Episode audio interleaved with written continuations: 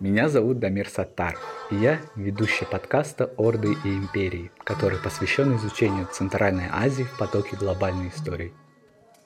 В своей речи, предшествующей объявлению спецоперации России в Украине, Владимир Путин много говорил об истории, особенно об искусственности создания советских республик. Многие эксперты сразу же поспешили уточнить, что все нации являются искусственными или так называемыми конструктами. Что такое конструирование наций? Как создавались нации в Советской Центральной Азии по Адибу Халиду?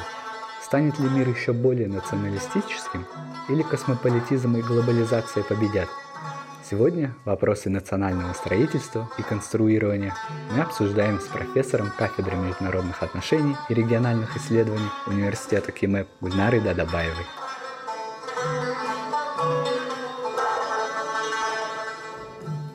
Здравствуйте, Гульнара. Добрый день, здравствуйте. Не могли бы вы рассказать для наших слушателей, когда появилась теория о конструировании наций и в чем она заключалась? Оспаривается ли она сейчас или рассматривается как данность? А, замечательный вопрос, очень а, актуальный, самое главное, к сегодняшнему дню. Но давайте начнем с самого конца. Я бы сказала так, рассматривается ли она как данность и а, актуальна ли вообще а, теория конструктивизма сегодня. Ну, давайте начнем немножко с теоретических положений. Вообще, в целом, как бы как человек, который занимается этими проблемами, я бы очень-очень, э, очень просто бы э, классифицировала их, разделила на три группы. Вот первая группа всяких разных теорий, да, можно объединить под названием премодиалисты. Вторую группу можно назвать инструменталистами. И третья – это вот как раз-таки и есть конструктивисты. Вот э, чем занимаются премодиалисты, и они у нас тоже есть, и нации наши тоже тоже созданы отчасти примодиалистами, это вот то, что они считают, что идентичности существовали всегда, в том числе этничные. Вот были казахи, вот казахи были, и вот они не меняются, и вот у них свои обычаи, традиции и так далее и тому подобное. Отсюда, кстати говоря, интерес, когда что-то происходит, он говорит, ну, клановые и наши племенные идентичности, они ведь существовали всегда, и в случае чего они опять обращаются к тем же самым вещам. И возрождение клановых и племенных, как бы таких вот э, институтов, ну, вот это отсюда от э, премодиалистов. Второе – это инструменталисты. Это, э, значит, это и концепции, да, и практики тоже, которые используются на основе инструментализма. Это то, что эм, Этничность – это возможность э, не только сделать сознательный выбор, то есть вы сами выбираете себе, а кем вы себя считаете, украинцем или русским, казахом или узбеком. Если вы живете на территории Узбекистана, вы можете в паспорте себя записать не казахом, а узбеком, правильно? Тем более, если вы знаете узбекский язык. То есть это, с одной стороны, как бы ваш сознательный выбор, вы знаете, для чего вы это делаете, а с другой стороны, это, конечно, результат э, манипулирования со стороны очень сильного. Ну, если вы живете в какой-то республике, где сейчас выгоднее быть ну, представителем другой этнической группы, а, то почему бы и нет? Ну, вот это вот такой вот инструментальный совершенно подход к этим вещам. То есть это не естественно, то когда мы говорим, о, стало больше там такой этнической группы или меньше, это не процесс, который происходит вот прям строго по каким-то законам. Это результат очень быстро меняющихся, очень э, сложных процессов. Поэтому если мы говорим, вот одна этническая группа вдруг неожиданно стала доминирующей, это значит не только свой собственный выбор, но и результат воздействия какой-то группы извне и внутри или каких-то групп извне и внутри. И третье, наконец, подходим к нашим любимым конструктивистам, о которых много говорят. Ну вот конструктивисты считают, что это э, этническая вот принадлежность людей, это не характерная черта человечества. То есть либо он родился как премодиалист, либо он сконструировался, вот, либо он э, как инструменталист выбрал сознательно. А это, знаете, это результат э, определенного исторического развития. И, наконец, появляется этничность, которую можно охарактеризовать так. Но результат этот определенного исторического развития идет прежде всего э, через такие очень сложные вещи, как социализация и оккультурация. А что это означает? Это означает, что внутри общества происходят очень сложные социальные процессы. И появление наций, появление этнической группы, появление наций на их основе, это, конечно, результат сложного а, социального конструирования, создания этих наций или создания даже этих этнических групп. Хотя этнические группы реже поддаются, но вот нации, да, совершенно точно. Поэтому, как бы, если мы будем говорить о конструктивистах, да, это достаточно модные и э, очень, э, как сказать, популярное представление о том, как нации были созданы здесь, на территории Центральной Азии. Но я бы не спешила объединить их только под лейблом конструктивистов. Здесь есть все. И э, примодиалисты, и инструменталисты, ну, конструктивисты, потому что большевики, наверное, больше смотрели на вопросы социализации, а культурализации, то есть, то есть их можно все-таки назвать больше конструктивистами. Большевистскую национальную а, э, политику, да, можно назвать конструктивистами. А если говорить о национализме большевиков, э, что именно, какие идеи повлияли на их национальную политику, которая привела к современным границам Центральной Азии? Менялось ли видение Советов на национальной республике Центральной Азии? Какие велись дебаты и отличались ли условно национальная политика Ленина от политики Сталина? Очень интересный вопрос, потому что э, сегодня мы до сих пор испытываем на себе а, вот влияние реализации тех проектов, созданных в 20, реализованных в 20-е годы, реализованных в 30-е годы, но ну, в 50-е последняя волна вот этих вот самых, я бы сказала, больших национальных проектов, в которые вмешался элемент так называемого советского человека, да, концепция, э, конструкт советского человека и так далее. Ну, что такое национали, национализм большевиков? Вообще очень странно, да? Вот а, часто путают вот эту вот а, знаменитую, а, значит, э, идею, да, великорусский шовинизм, о котором Ленин, кстати говоря, писал, упоминал, а Сталин старался в своих работах вообще обходить эту тему, да. И второе, это, конечно же, национализм меньшинств, да, и национализм, который существовал, наоборот, на местах. Вот э, я бы сказала, что национальная политика большевиков – она как-то варьировала между вот двумя этими э, вещами, между двумя этими проблемами. Великорусский шовинизм и национализм меньшинств, которые существуют на местах, в том числе, вот на, в том числе и национальных республиках. А, что такое видение советами а, национальных республик Центральной Азии? А Ленин вообще плохо разбирался в национальном вопросе. Честно говоря, он его очень плохо знал. Гораздо лучше, конечно же, э, особенности национальных проблем знал Сталин. Он не отвечал за это дело и был первым комиссаром по делам национальностей э, в составе Российской Федеративной Советской Социалистической Республики.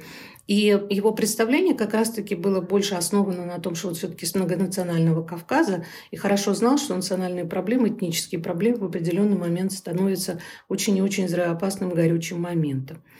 А у Слезкина, у Юрия Слезкина, очень известного исследователя, да, в 94 еще году вышла замечательная работа да, «Советская коммунальная квартира» вот, да, с Комнина Лопатина. Вот он там предлагал свое видение. Он говорил, что Проект, который был осуществлен а, в 20-е годы на территории Центральной, на территории СССР вообще, и в том числе в Центральной Азии, это такой проект своеобразного этнического партикуляризма, то есть этнического равенства. Для Ленина это очень важно было, чтобы а, придержать за собой Центральную Азию. Выяснилось во время гражданской войны, что не все, а надо держать национальные окраины. А, и, и надо от них не избавляться, наоборот, держать за собой эти национальные окраины. А, для него это было реализацией вот этого знаменитого а, идеи равенства. Поэтому создание национальных республик для Ленина было скорее вопросом удовлетворения национальных значит, претензий жителей национальных окраин. Туркестана, Казахстана, Бухары, Хивы. Ну, при его жизни он не видел, чтобы они вошли в состав Советского Союза. Это Бухара и Хива как отдельные народ-демократические республики. Да? Сталина, конечно, было более четкое видение, как это делать. Я согласна с идеей Халида, и мы будем об этом еще говорить, что и в том числе и Франсин Хиш, это новая волна исследователей, который появился в конце 90-х, особенно в начале 2000-х, да, вот их можно объединить, это большой круг э, там антропологов, социальных антропологов, историков и так далее, которые говорят, что а, создание советских республик, границ и так далее, этнических и национальных групп, это прежде всего результат очень тщательно выверенной работы. То есть они сначала смотрели куда, что и как, а уже потом осуществляли эту работу. Работу. Они больше, и в том Сталин, они больше смотрели на то, чего хотят местные. Прежде всего, так называемые этнические антрепренеры, то есть э, интеллектуалы, которые предлагали свой национальный проект. Для чего? Чтобы не, от, не оттолкнуть от себя большую массу жителей национальных республик.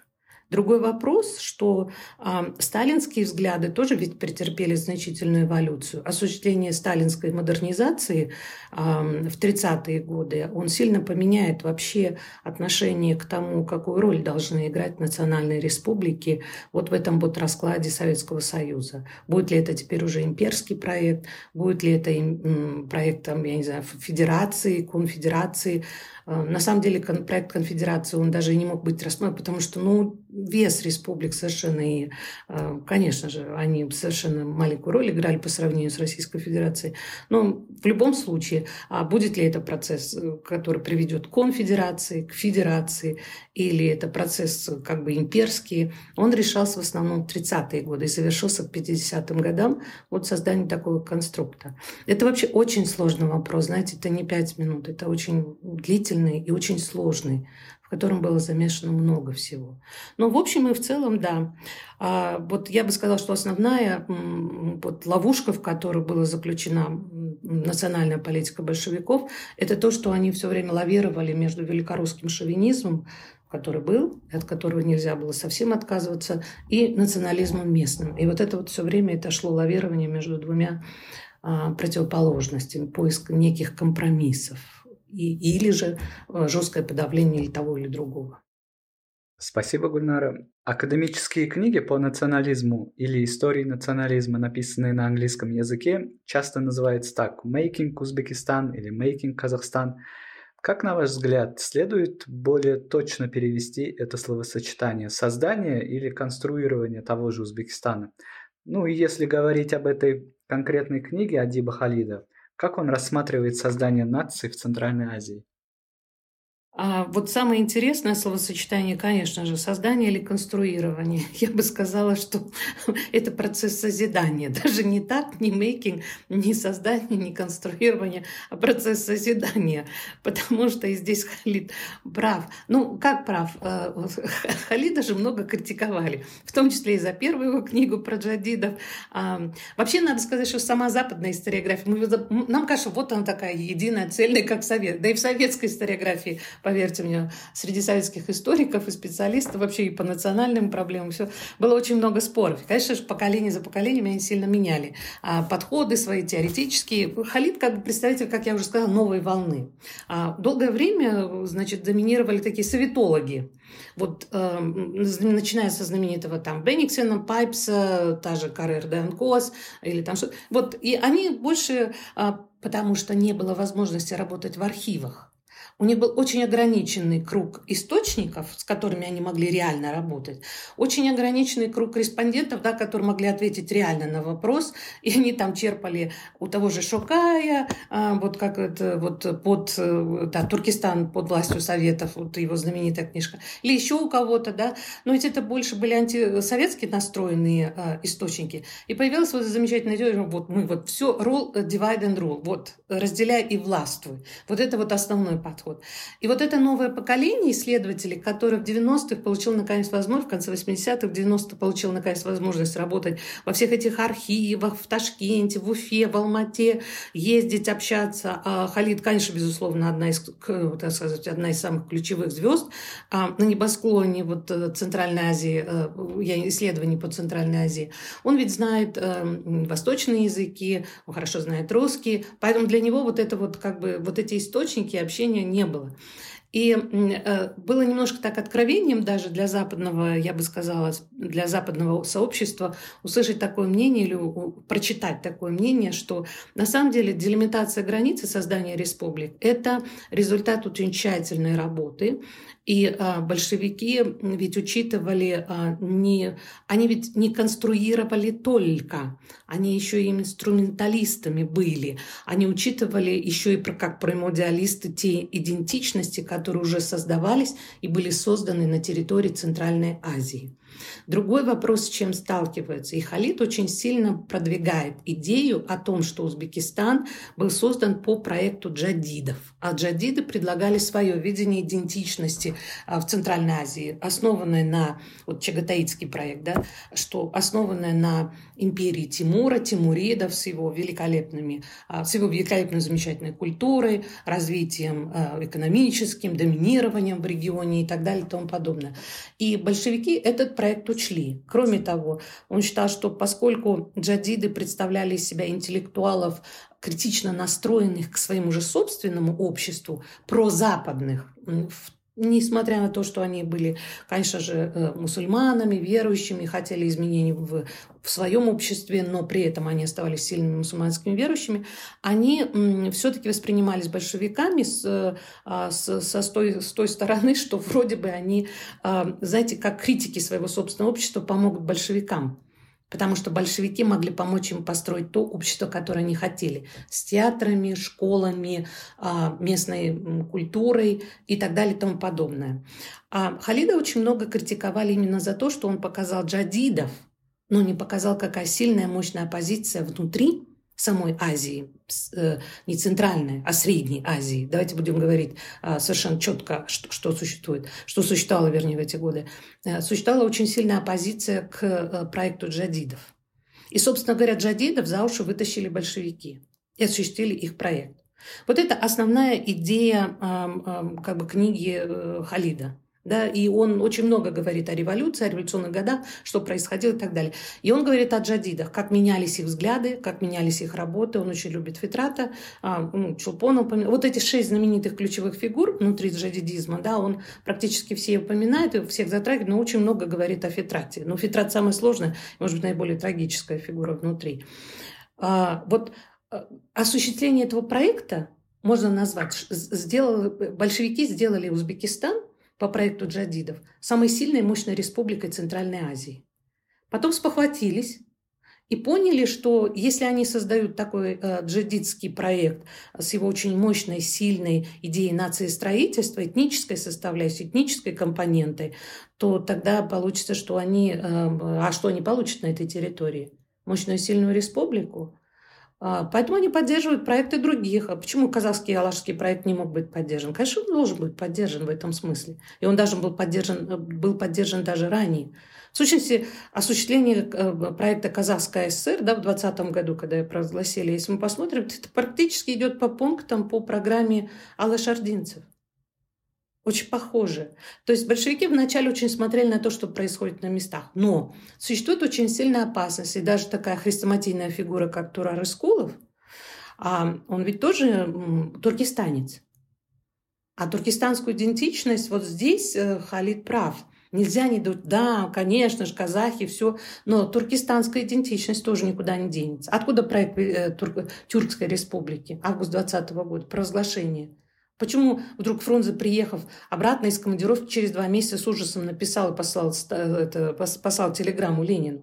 Почему Тура Рыскулова вызвали в Москву, и больше уже оттуда он не вернулся? Потому что тюркское, создание Тюркской республики, тюркский вот этот вот проект, он, конечно же, представлял из себя.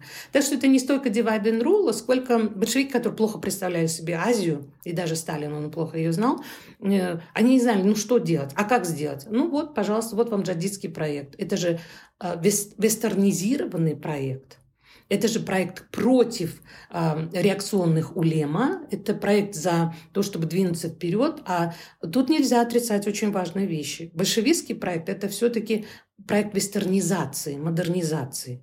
Давайте уберем экстремальные там определения и всякие такие вещи. А, но проект большевизма, осуществление большевизма, это все-таки проект большей части, это проект вестернизации и модернизации. Конечно, не искали себе на территории Центральной Азии людей поближе по духу.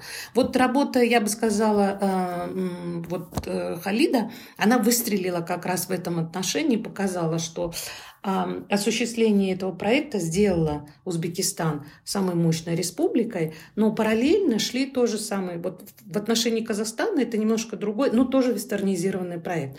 А вот э, что касается таджикских вопросов, да, вопросов Таджикистана, там он немножко отличается, и он об этом тоже говорит. Но в принципе он все-таки его ставит в общее русло узбекность, то есть вот как создается узбекность, как создается этот общий дух. Так что да, эта книга в определенном смысле сыграла большую роль в нашем понимании. Просто пишет Халид замечательно. Он очень такой, знаете, яркий, талантливый. Эм, и пишет с такой, я бы сказала, что страстью. И его читать очень интересно. Я, я не знаю, как, вот, как читать, но вот, допустим, его читать интересно. Не всех, конечно, исследователей, но да, да. Интересная работа очень. Спасибо. Как вы определили бы место и значение центральноазиатских государств в составе СССР? Были ли они просто колониальными территориями, управлявшимися так же, как Франция и Англия управляли своими территориями? Можем ли мы трактовать СССР как федерацию, в которой республики были равными суверенными субъектами федерации? Давайте я начну немножко тоже опять издалека. Потому что вот прям, ну какое место занимали республики Центральной Азии в составе СССР? В какой период времени? А в 20-х годах, до войны, после войны, 70-е, 80-е годы. Это разные э, периоды, очень разные отношения, очень разно, по, по, по-разному складывались отношения Москвы и республик Центральной Азии. А есть еще одна замечательная работа, которую я очень люблю, да, вот э, неомарксисты, которые не очень популярны, мало кто знает, что, что, существует такое влиятельное течение. В 1977 году в Британии была опубликована работа Томаса Нерна, он вообще неомарксист, да, э, которая называлась э, «The Breakup Britain». Он э, тогда предсказывал раскол Британии по линии Ирландии и Шотландии. Почему? А у Нейрона возникла такая идея, что э, есть такая модель внутреннего капитализма. То есть, знаете, это как, как капиталистический мир развивается. Есть периферии, есть центр. Центр более развитый, мощный, экономический, э, очень сильный. И он, естественно, использует ресурсы периферий. В ответ, что делает периферия? Периферия мобилизуется. А как? Вот что можно сделать в этом случае? Значит, а, появляются так называемые этнические антрепренеры или капиталистические антрепренеры, да, которые ведут вот эту вот массу людей за собой. И в конце концов это заканчивается тем, что вся эта история, что э, мы видим раскол страны, потому что одна часть, которая более развитой, тянет ресурсы с другой и не дает ей развиваться так, как надо, чтобы догнать первую. А вторая часть начинает мобилизовываться. Как? Экономически это невозможно. Значит, начинает вырастать внутренний национализм. Это единственная возможность, по которой...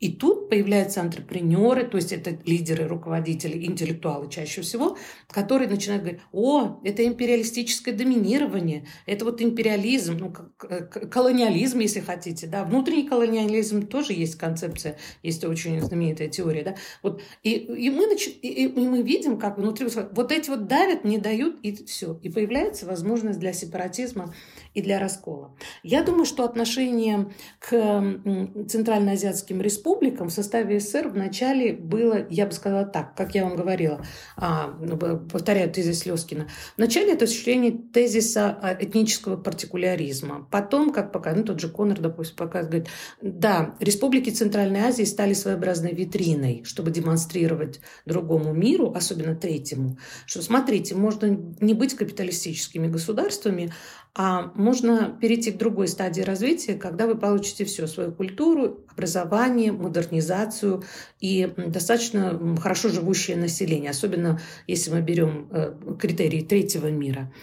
Когда появляется термин «колониальный», они появляются в литературе, следственно, ближе к 70-80-м годам, особенно из-за рубежа. Вот, кстати, теории национализма, они первые работы были опубликованы в 70-х годах. То есть, когда начинает, когда начинает видеть это неравенство, чем его оправдать?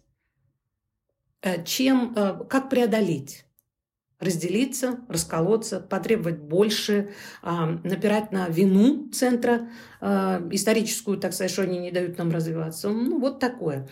Но я бы сказала, что в 70-е, 80-е годы а, отношения центра с а, республиками, в том числе с республиками Центральной Азии, не складывались на основе некого консенсуса. При Брежневе существовало такое определение, как период либерализации отношений с национальными республиками. Он понимал, что Москва уже не в состоянии контролировать развитие республики периферии, поэтому он предоставил, что называется, больше возможностей, больше свободы для республик. Это не цитируется, это широко не употребляется, но это да, это было при Брежневе, потому что он хорошо понимал. Попытки уже Андропова и особенно и Горбачева, в том числе Андропова с хлопковым делом, э, и Горбачева, когда он менял, пытался поменять всю старую Брежневскую гвардию своей, и привело это в результате столкновением, в том числе знаменитым событием 1986 года, и как раз объясняется тем, что период либерализации закончился, они поняли, надо к чему-то возвращаться. К чему? Идее равенства? Нет. Идее чего?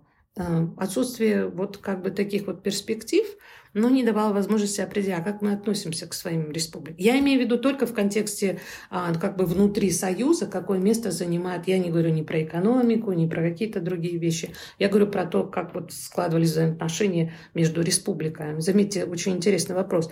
Почему Брежнев вводит, ну не сам, конечно, он все-таки тоже был балансером, человеком, который балансировал между разными группами, да, почему при нем членами Политбюро становятся люди, которые представляют уже Центральную Азию. Это еще один вопрос, потому что мы двигались в эту сторону, в сторону большего не, как бы сказать, ну вот старой этой идеи, да, этнического равенства, то есть этнического партикуляризма. То есть это а, надо было продемонстрировать и показать. Брежнев это делал не потому, что он, конечно, был большевиком, а потому что совсем по другим причинам, но делал делал. А в отличие от его э, как бы, э, наследников, которые так и не смогли э, вот это определить. Республики суверенными объектами федерации, конечно же, не были. Но то, что они становились все более равными, это уже другой вопрос. Казалось бы, вопрос национальных государств в Центральной Азии должен стоять острее, потому что здесь очень все намешано. Но сейчас идет э, братоубийственная война между славянами. Как вы считаете, в чем заключалось соперничество русского и украинского национальных проектов? И возможно ли повторение таких конфликтов в других регионах, как Центральной Азии, например? Спасибо. Давайте начнем с войны между славянами, да, вот э, соперничество русского и украинского национального проекта. И давайте не будем бояться слов, а, не будем бояться каких-то терминов. Что произошло в 90-е годы? Вот распад Советского Союза привел к созданию 15 независимых новых э, государств.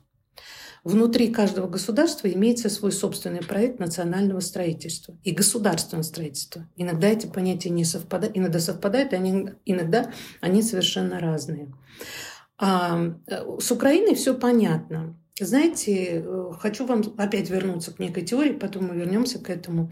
Знаете, есть эм, как бы три, эм, три типа национализма как бы так тоже можно определить, эм, которые описываются в различной исследовательской литературе.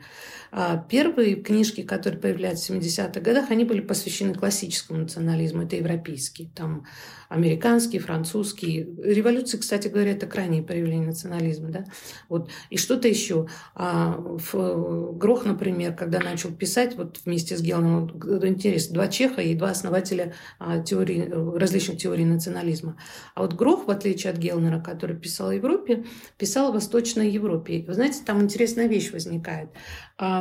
В Европе возникают разные идеи, этнических наций, идеи территориальных наций. Вот территориальная нация, вот американская идея, это тоже национализм, осуществление идеи национализма. Все люди, которые живут на этой территории, они все э, граждане этого государства, и э, все они представители американской нации. Там расовое и этническое происхождение значения иметь не должно. Понятно, да? А, есть этническая, вот японская, например, идея, да, или немецкая идея, хотя они тоже сейчас от нее потихонечку начинают отходить. Немцы – немцы. Трудно представить себе турка немцем. И может ли турок вдруг стать немцем? Очень сложно себе представить. Или откажется и полностью. Это как результат вот выбора. А японцы тоже, как бы они очень неохотно принимают к себе и включают в японскую нацию. Все-таки это этническая идея. А, и вот она основана на идее, э, понимаете, выбора некоего. Вот вы живете на этой территории, вы делаете некий такой вот осознательный выбор. Вторая идея – это идея, которая больше осуществляется на территории Восточной и Центральной Европы.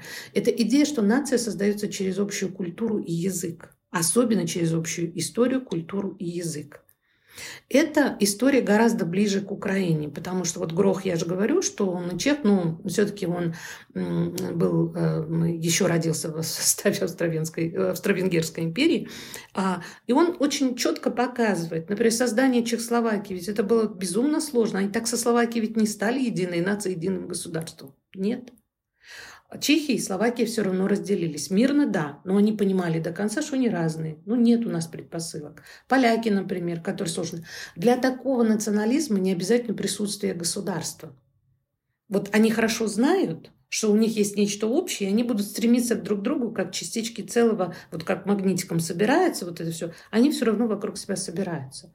И третье, это вот почему конструктивисты у нас безумно популярны. А потому что, знаете, есть некие внешние силы, которые позволяют вам с помощью инструменталистов и конструктивистов создавать некие искусственные конструкты. В этом совершенно нет ничего такого. Что касается русского и украинского проекта, который осуществлялся с 90-х годов, украинский ближе восточноевропейскому. Есть некая общая культура, язык, и даже государство не обязательно, но мы должны быть все вместе, иначе сильной нации не будет. Россия попробовала, не получилось. Почему? Она потому что Россия многонациональное государство. И попробовав, попробовав в 90-е годы, во второй половине 90-х годов, они возвращаются к старой имперской идее. В, в, в, вот в, в данном случае, в моем в, в употреблении слова «имперский» нет никакой негативной коннотации. Совершенно нет. Почему? Потому что имперский способ управления – это способ управления разными частями империи, и это разные системы управления – разное администрирование разными частями э, империи. Чечню нельзя управлять как Ямало-Ненецким округом. С Татарстаном нельзя разговаривать как с, я не знаю, как с Калининградской областью. Правильно?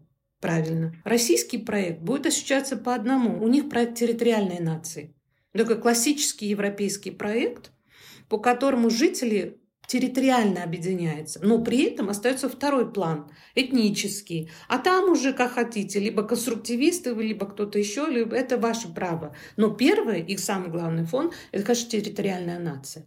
Поэтому для России это совершенно непонятно, почему украинцы настаивают, что все должны говорить на украинском языке, и все должны, так сказать, украинской культуре оккультурироваться, да, ассимилироваться и подойти под украинскую культуру.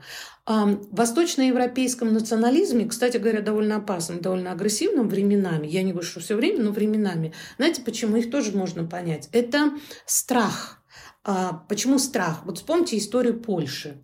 Давайте с классических, конца XVIII века, да, три раздела Польши. Четвертый раздел 15 года, да, 1815 года Венский конгресс окончательно закрепил территорию Великого царского польства, э, царства польского за Российской империей. И ведь даже когда было подписание э, Брестско-Литовского мирного договора между Советской Россией и э, Четверным Союзом, да, государствами, которые, во главе которых стояла Кайзеровская Германия, а, ведь они настаивали на независимости Украины, но не настаивали на независимости Польши. Даже тогда и Польша получила независимость только во время а, Парижской а, мирной конференции 18-19 год. Это вот решение 19 года и в 20-м окончательно было оформлено после Советско-Польской войны, границы определились. Это страх, что все время придет какое-то сильное, мощное государство, чаще всего это Российская империя или Советский Союз, который начнет отнимать границы опять, и перед 39 э, год это опять. И, конечно, это вот такое. Нет, вы все будете как мы, и это будет единая нация, единый союз, или вы не будете как мы. Или вы тогда совершенно не должны существовать в рамках нашего национального проекта. Отсюда такие экстремальные, а, я бы сказала, проявления украинского национального проекта. Вот это основная, я бы сказала, такая экзистенциальная разница между двумя проектами. А, можно ли найти общий язык? Это очень сложно сказать, не знаю. Что касается проектов, которые, национальных проектов, которые осуществляются на территории Центральной Азии, то за исключением Казахстана все они шли по пути эм, восточноевропейского, причем с очень сильными элементами конструктивизма. Там и государственная власть включалась, инструменталистские такие подходы тоже существовали. Почему? Ну, не забывайте, большинство населения в Туркмении – это туркмены, в Узбекистане – это узбеки, а в Киргизии там, конечно, русскоязычные, да и другие национальные меньшинства тоже есть, но не такие большие. Только в Казахстане это был вопрос 48-49% в 1989 году, Сейчас э, это совершенно вот 70% казахского населения, 19-18% это русскоязычного населения. То есть мы двигаемся по тому же сценарию, по которому двигались остальные страны Центральной Азии. Не будет. Такого конфликта не будет. Потому что, в общем, в странах региона существует консенсус. Единственное, что мы понимаем хорошо, я не знаю, на инстинктивном уровне или что-то еще, или у нас отсутствуют рядом такие соседи, да, а, я думаю, что наш проект, он, как бы так сказать, направлен на очень медленное эволюционное интегрирование других национальных меньшинств в наш национальный проект. Вот э, что очень положительно, то это эволюционное, очень медленное интегрирование. Получится или нет, не знаю. Возможно, получится.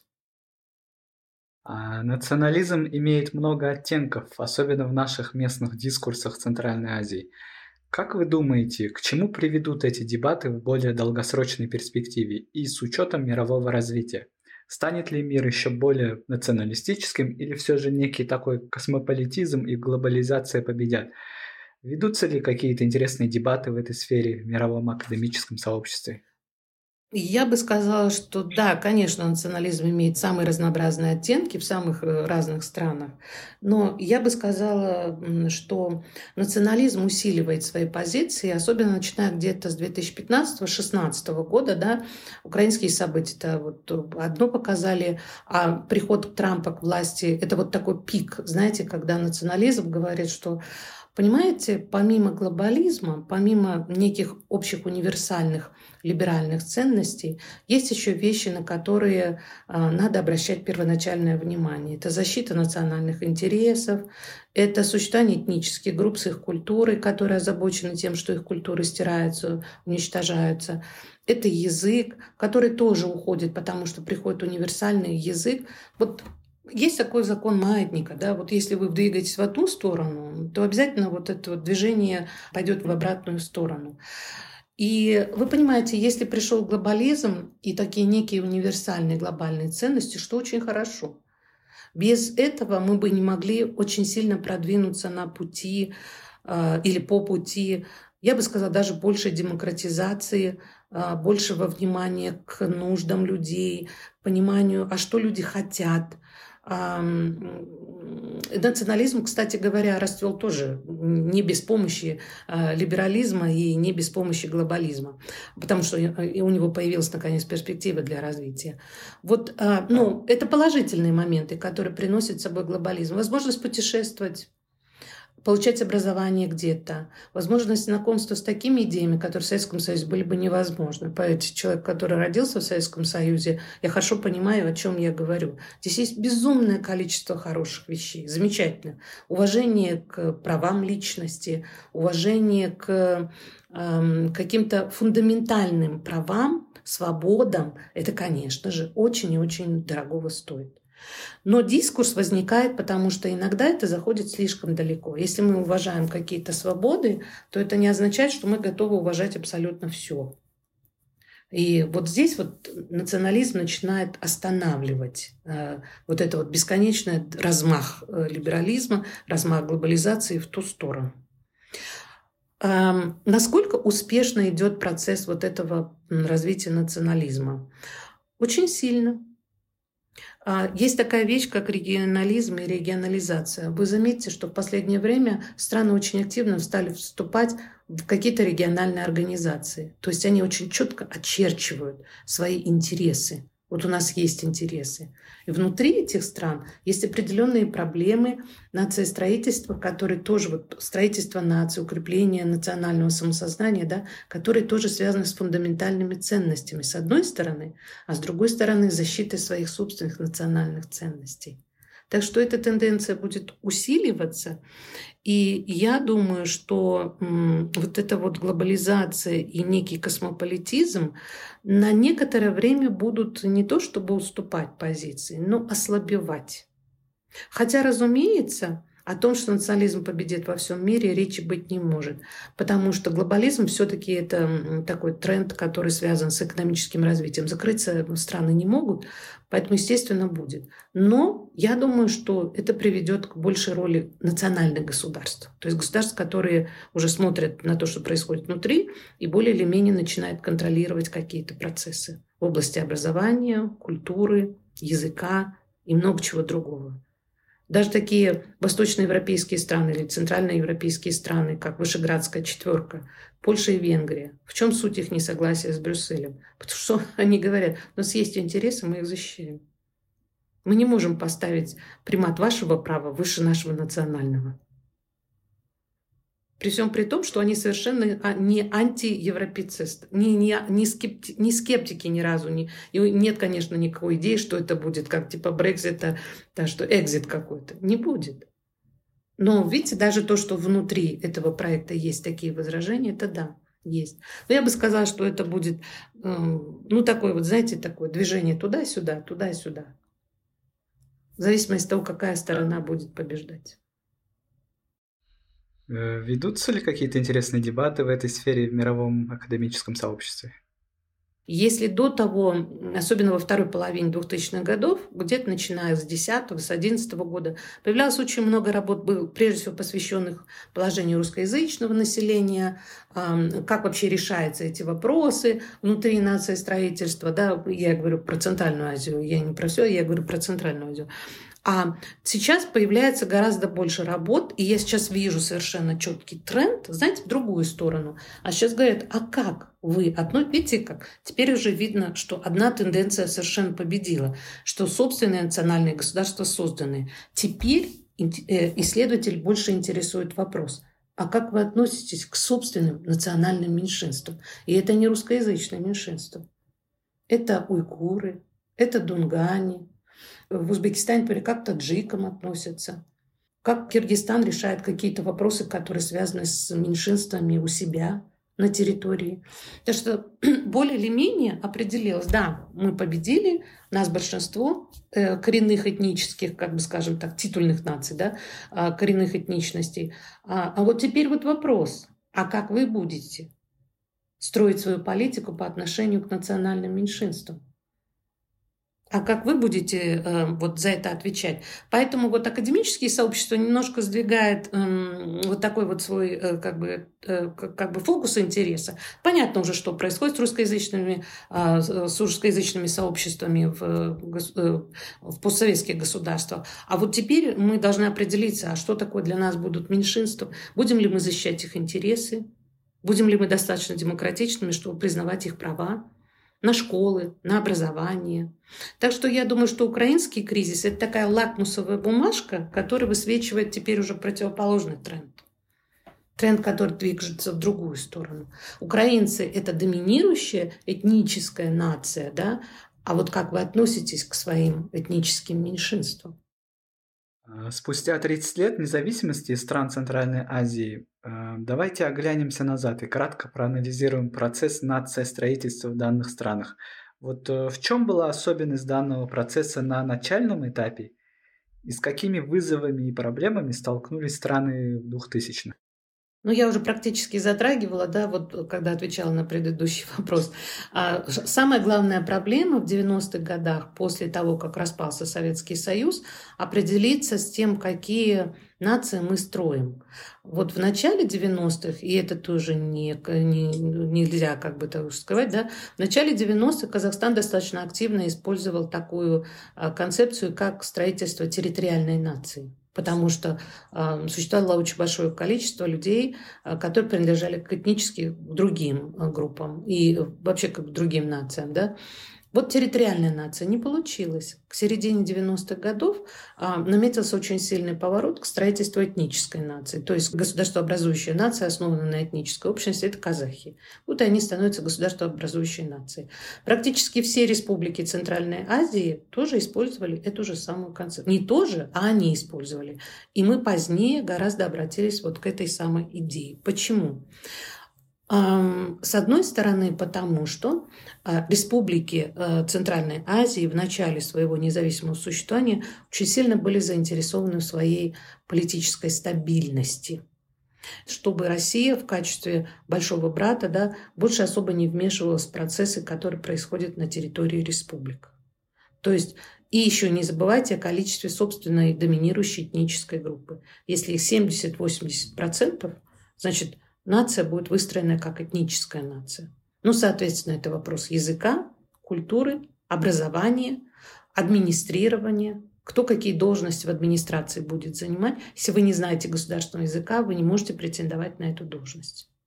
Вот, вот это как бы такая главная задача, которая была выстроена. Почти все, ну вот Таджикистан позднее, да, ну почти все республики из-за своей гражданской войны, э, все республики пришли к этой модели не сказать, что прям вот это, это было тяжело и сложно, и, и не так просто. Вот, а в данный момент, я вам еще раз повторяю, да, особенность на начальном этапе – это мы должны были мирно решить. А, нам помогло то, что, допустим, в 90-е годы была очень сильная экономическая разруха.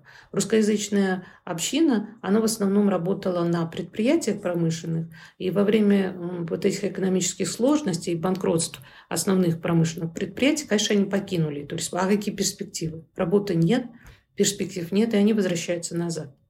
Исход двух миллионов человек к 1998 году, 2 миллиона потеря э, численности да, жителей Казахстана, допустим, это один из индикаторов, который показывает. Но они покинули добровольно.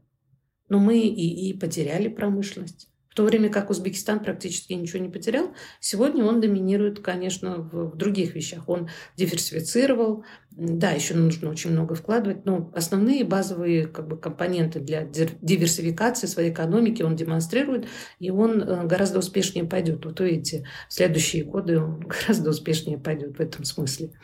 Поэтому, э, да, вот, вот сложность как, что и сделать. Мы выбрали свою модель, мы заплатили свою цену. Это начальный этап. Сегодня самая сложная вещь – это, еще раз говорю, это как сохранить себя как достаточно демократическое государство. Мы ведь все-таки должны подчиняться неким общим глобальным правилам, которые существуют в мировом пространстве.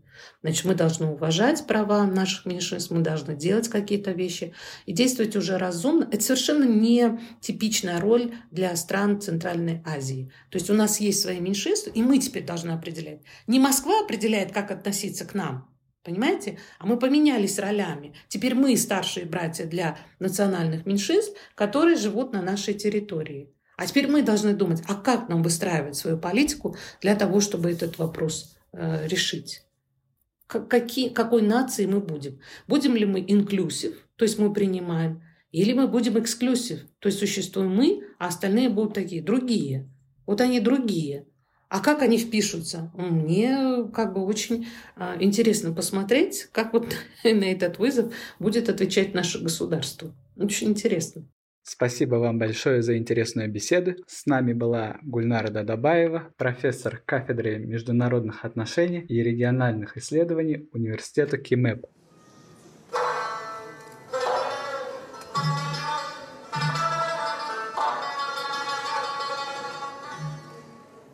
Слушайте все эпизоды нашего подкаста на подкастинговых платформах Google Подкасты, Spotify, Amazon, Яндекс.Музыка и другие. На сайте Кан мы также размещаем текстовой транскрипт каждого эпизода и полезные ссылки на отчеты, доклады, книги и биографии наших спикеров. Спасибо за внимание.